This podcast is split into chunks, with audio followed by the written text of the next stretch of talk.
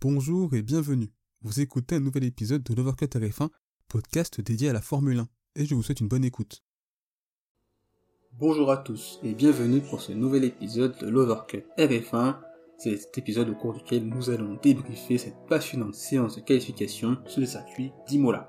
Tout d'abord, en préambule, je souhaitais vous remercier par rapport au premier débrief que j'ai fait euh, au sujet du Grand Prix de Bahreïn, puisque euh, au cours de ce débrief, a, on a pu dépasser du coup les 300 vues, ce qui est un, sur YouTube, qui est un chiffre assez énorme et très important pour moi, donc je voulais vraiment vous, du fond du cœur vous, remercier. Ça me fait énormément plaisir et euh, je souhaite vraiment voilà euh, continuer à vous partager du contenu de bonne qualité, partager aussi ma passion de la Formule 1, donner mon avis aussi sur certains sujets, mais aussi mais également aussi avoir la possibilité d'avoir vos avis, à la fois sur les qualifications, euh, les grands prix, ce qui s'y passe, mais également sur l'actualité ou tout ce qui est autour de la Formule 1. Encore une fois, merci. Le préambule étant fini, nous allons donc, à travers cette séance de qualification, débriefer tout d'abord la Q1, la Q2, la Q3, et voir quels sont les enseignements à retenir de cette séance de qualification. Et par la suite, nous verrons ce que l'on peut espérer pour la course de demain. Et tout cela, c'est ce que nous allons voir dans l'overbrief.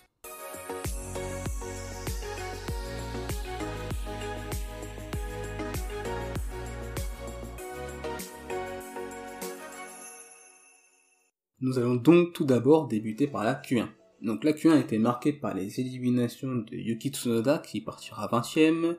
À la 19ème place, on retrouve Nikita Mazepin, 18ème Mick Schumacher, 17ème Antonio Giovinazzi et enfin 16ème Kimi Raikkonen. Pour le pilote japonais Yuki Tsunoda, cette qualification est une grosse déception à mes yeux. En effet, à travers la voiture qu'il possède, l'Alpha Tauri, cette séance de qualification et voire même ce week-end constitué pour le pilote japonais une énorme opportunité de faire un très bon résultat. Tout d'abord, Imola c'est le circuit à domicile de l'écurie AlphaTauri. Avant de débuter euh, cette saison 2021 en Formule 1, Yuki, Yuki Tsunoda a fait de très nombreux tests avec des Formule 1 anciennes, des années précédentes. Ces tests ont été principalement faits sur le circuit d'Imola. C'est donc un circuit sur lequel Yuki Tsunoda avait ses repères et peut le dire n'avait pas forcément besoin d'un énorme temps d'adaptation. Ainsi, son erreur lors des qualifications, où il perd l'arrière de sa voiture, conduit à un gros crash. Même si le choc n'est pas énorme, ce choc pas si important que ça conduit quand même à de très gros dégâts puisqu'il a complètement détruit l'arrière de sa monoplace. Hélas, de fait, il partira 20ème. C'est pour moi une déception, comme je l'ai dit. C'était une opportunité pas manquée, mais il pouvait quand même faire de très bons résultats pour ce week-end. Donc voilà, il va partir 20 e il va essayer de remonter. Mais comme euh, Imola est un circuit où il est très difficile de dépasser, bah, on peut imaginer que le top 5, euh, top 6, 7, 8 c'est mort, et que le top 10 ça va être très très très compliqué dans les circonstances normales pour le pilote japonais d'obtenir des points pour le Grand Prix de demain. Mais voilà, c'est une erreur, ça peut arriver pour un rookie, il va apprendre ses erreurs, il va probablement progresser dans le futur. Et peut-être que voilà, dans les prochaines courses, il fera plus ce genre d'erreur. Ça peut arriver à n'importe quel pilote. Hélas, ça arrivait à lui ce week-end. Au pire moment, mais voilà, ça peut arriver. Pour Nikita Mazepin qui partira 19ème, euh, bah, cette séance de qualification est une continuité de Bahreïn, où il n'a pas été l'auteur d'un très grand week-end, il a fait pas mal de tête à queue, pas mal d'efforts ce week-end, donc ça n'a pas été simple aussi pour le pilote russe qui a été globalement en difficulté tout le long de ce week-end, et finalement il n'est pas surprenant qu'il se fasse devancer de quasiment une demi-seconde par son équipier Mick Schumacher, qui voilà, a qui a fait le travail, il a fait le, boulot, il a au moins su devancer son équipier. Comme je l'avais dit euh, lors du débrief des qualifications à Bahreïn et aussi lors du dernier Grand Prix, la As n'est pas une voiture très compétitive puisque As a entre guillemets euh, mis entre parenthèses cette saison 2021 pour se concentrer sur 2022, ce qui fait, et on l'a vu à travers ces deux, les deux, ces deux premiers grands prix, que la As est euh, la plus mauvaise voiture du plateau. Donc les voir euh, derniers, c'est logique. Par contre pour les Alfa Romeo de Giovinazzi Raikkonen, cette saison de qualification est une grosse déception puisqu'on attendait beaucoup mieux de la part d'Alfa Romeo. En effet, on avait vu à travers les saisons hivernaux que c'était une écurie compétitive. On l'avait aussi vu aussi lors des qualifs à Bahreïn et lors du Grand Prix. Et là, euh, ils sont un peu redescendus d'un cran, puisque les deux voitures ne passent pas en Q1. Et c'est vraiment une grosse, grosse déception, euh, surtout pour les deux pilotes, parce qu'on attendait beaucoup mieux. On attendait au moins minimum le passage en Q2, puisqu'on imaginait quand même que l'Alfa Romeo était quand même, avait passé un step, et était maintenant bah, devant les As et devant les Williams. Et là, ce qu'on va constater par la suite, c'est que même les deux Williams ont réussi à passer en Q2, qui est aussi une grosse performance de la part euh, de Russell et de Latifi, mais qui souligne quand même le fait que pour Alfa Romeo, cette séance de qualification n'a pas du tout été au niveau attendu. Donc pour cette Q2, il important de souligner la bonne performance de Lando Norris qui est troisième, on le verra par la suite. Lando Norris, durant cette séance de qualification, a été euh, franchement très impressionnant. Il a été au niveau et franchement, c'était euh, très agréable à voir. Et c'était une agréable surprise lors de cette séance de qualification aujourd'hui. Mais on verra par la suite. Également souligné la belle cinquième place d'Esteban Ocon. Nous allons donc maintenant passer à la Q2. Donc la Q2 a été marquée par les éliminations de Fernando Alonso qui partira 15ème, Nicolas Latifi 14ème, Sébastien Vettel 13ème, à la 12ème place on retrouve George Russell et 11ème Carlos Sainz. Alors pour Fernando Alonso qui partira 15ème, cette séance de qualification a été très compliquée pour lui puisqu'il a également été 15ème lors de la Q1 et également 15ème lors de la Q2. C'était une séance de qualification vraiment euh, très décevante de la part du pilote espagnol puisqu'il est devancé par les deux Williams. C'est pas terrible, terrible du tout pour le pilote espagnol. Donc voilà, ça augure pas forcément une bonne course pour, lui puisque Imola c'est un circuit très difficile de dépasser. Donc voilà, 15ème c'est assez compliqué de remonter et, d'obtenir un bon résultat pour ce week-end. 14ème Nicolas Latifi, donc il faut souligner sa très belle performance puisqu'on a souvent vu Williams en Q2 mais c'était très souvent, voire quasiment tout le temps George Russell et là pour une fois Nicolas Latifi a également réussi à passer en Q2, ce qui est une très belle performance de la part du pilote canadien. En effet, les deux pilotes Williams en Q2, c'est très rare. Il faut souligner ces belles performances de la part des pilotes Williams, qui ont été impressionnants lors de la Q1 et qui voilà, ont fait une bonne performance en Q2. À la 13 place, on retrouve donc Sébastien Vettel.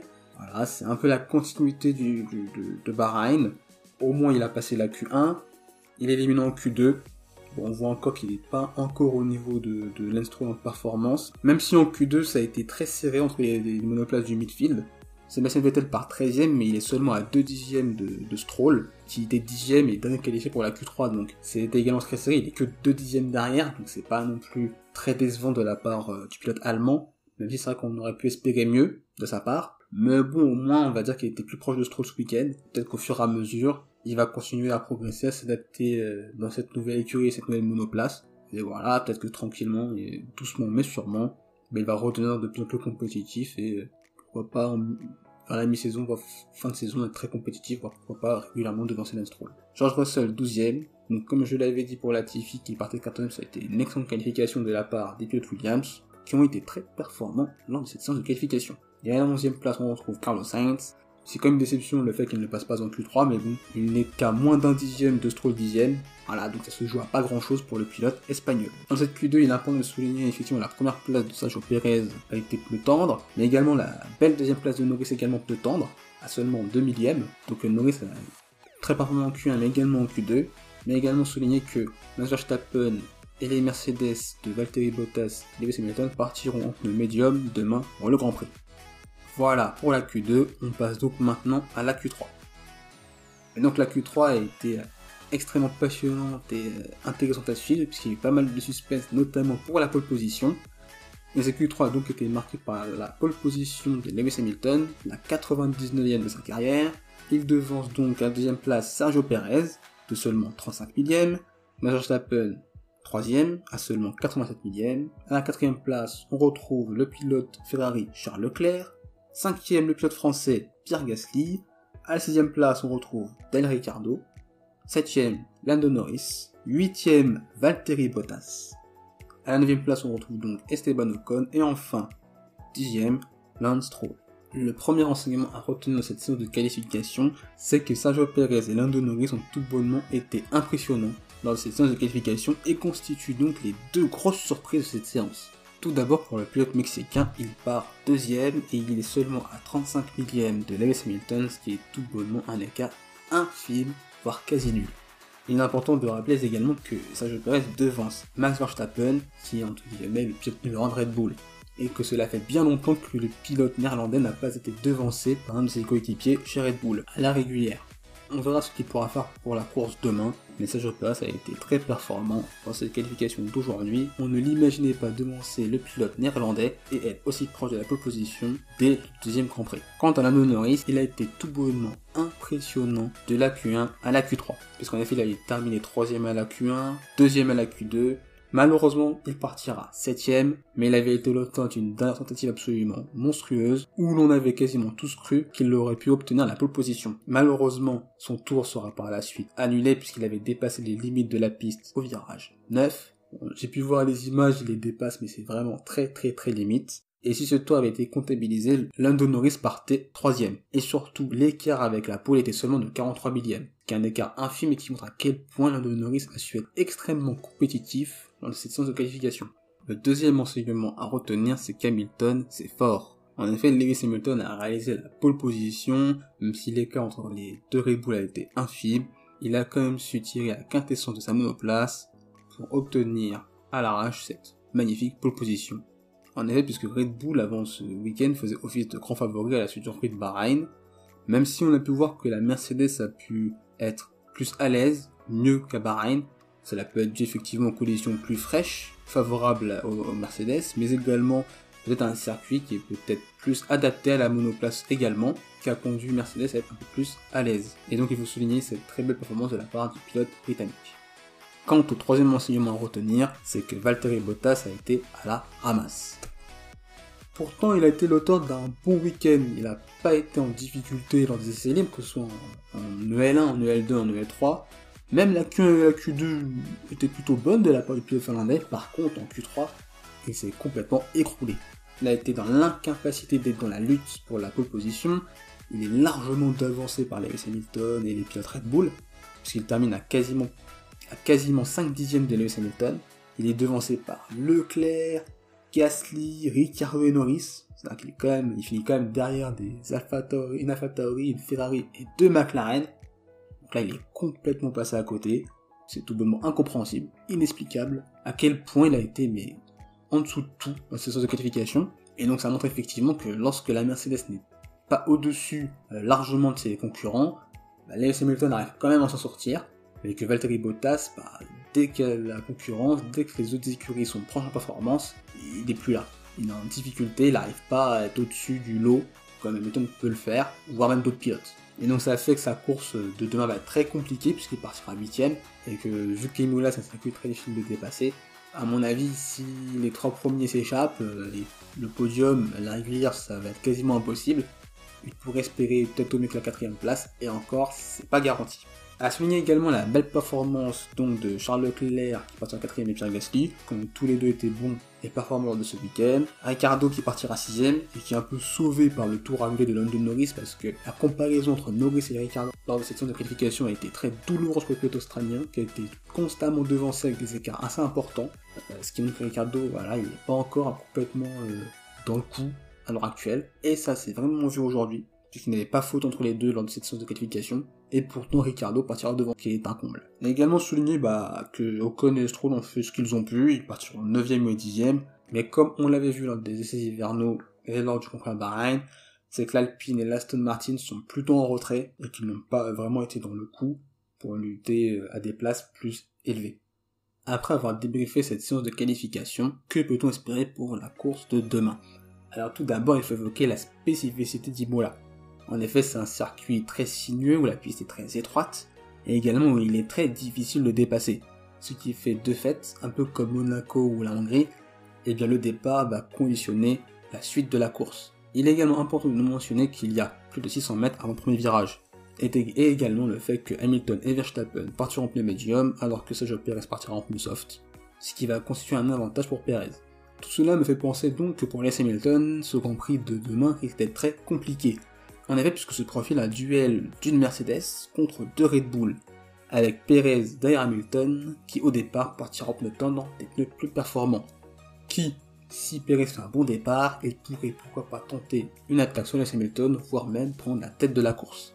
On peut donc imaginer que Lewis Hamilton, vu qu'il y a une longue pleine charge avant le premier virage, puisse perdre pourquoi pas des places, mais Max Verstappen également. Mais on peut faire l'hypothèse que si Hamilton, Perez et Verstappen sont toujours dans le top 3, alors Red Bull pourra tenter des choses de façon stratégique, à travers pourquoi pas des undercuts, des overcuts, différents types de stratégies pour mettre Mercedes sous pression et en grosse difficulté. Et à mon avis, cette situation-là sera très difficile à gérer pour Hamilton et pour Mercedes. Et malheureusement, le fait que Bottas rate sa qualification risque très probablement de compliquer les chances d'Hamilton de gagner ce Grand Prix là alors qu'il part en pôle. Mais à mon avis, s'il n'y a pas de soucis ou si la course se passe dans des conditions normales, à mon avis les trois premiers là sur le podium dans la course de demain. Mais à mon avis, je vois plutôt une Red Bull gagner, à moins qu'Hamilton soit largement au-dessus du lot en termes de rythme de course par rapport au Red Bull. Mais ça, c'est pas garanti. Mais il y aura également une grosse bataille pour la quatrième place. En effet, euh, puisqu'elle risque de se jouer très probablement entre Gasly, Leclerc, les deux McLaren et Valtteri Bottas. Bottas fait office de grand favori du fait de la voiture qu'il possède, puisqu'en effet la Mercedes est normalement bien plus performante que la Ferrari, la McLaren et la Ferrari. Mais comme Imola, comme je l'ai dit précédemment, est un circuit où il est très difficile de doubler, il risque d'être très difficile pour le pilote finlandais de remonter, sachant qu'il partira en pneus médium, des pneus théoriquement moins performants que ses adversaires directs au départ, donc il va falloir qu'il fasse un très bon départ pour pas perdre des places et se compliquer la tâche. Car en partant huitième, ça va être très très compliqué pour le pilote finlandais de remonter et d'obtenir sa quatrième place. Le podium à la régulière me semble pour le pilote finlandais inaccessible, mais pour cette bataille pour la quatrième place, ce sera une bataille très passionnante et intense à suivre et à regarder. Mais comme je l'ai dit, l'élément clé de la course de demain, c'est que le départ va tout conditionner. Donc quel est votre avis sur cette séance de qualification? À propos de cette séance, bah, quelles sont vos déceptions, vos tops, ceux qui vous ont impressionné, déçus, euh, mais également quelles sont vos attentes pour la course de demain? Euh, Quel est pour vous le pilote qui est favori pour la victoire? Quel serait votre podium, voire même votre top 10. N'hésitez pas à le partager du coup dans les commentaires, mais également sur mes comptes Twitter, Facebook et Instagram. Il suffit juste de taper l'Overcut RF1 et vous me trouverez. N'hésitez pas également à commenter, à partager, mais également à liker euh, cet épisode. On se retrouvera lundi soir pour le débrief de ce Grand Prix à. Je vous souhaite le meilleur. Salut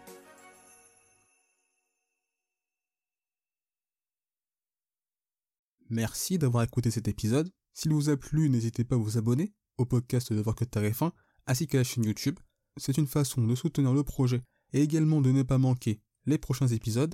N'hésitez pas également à partager cet épisode à vos proches. On se retrouve les amis très bientôt. D'ici là, portez-vous bien, je vous souhaite le meilleur. Salut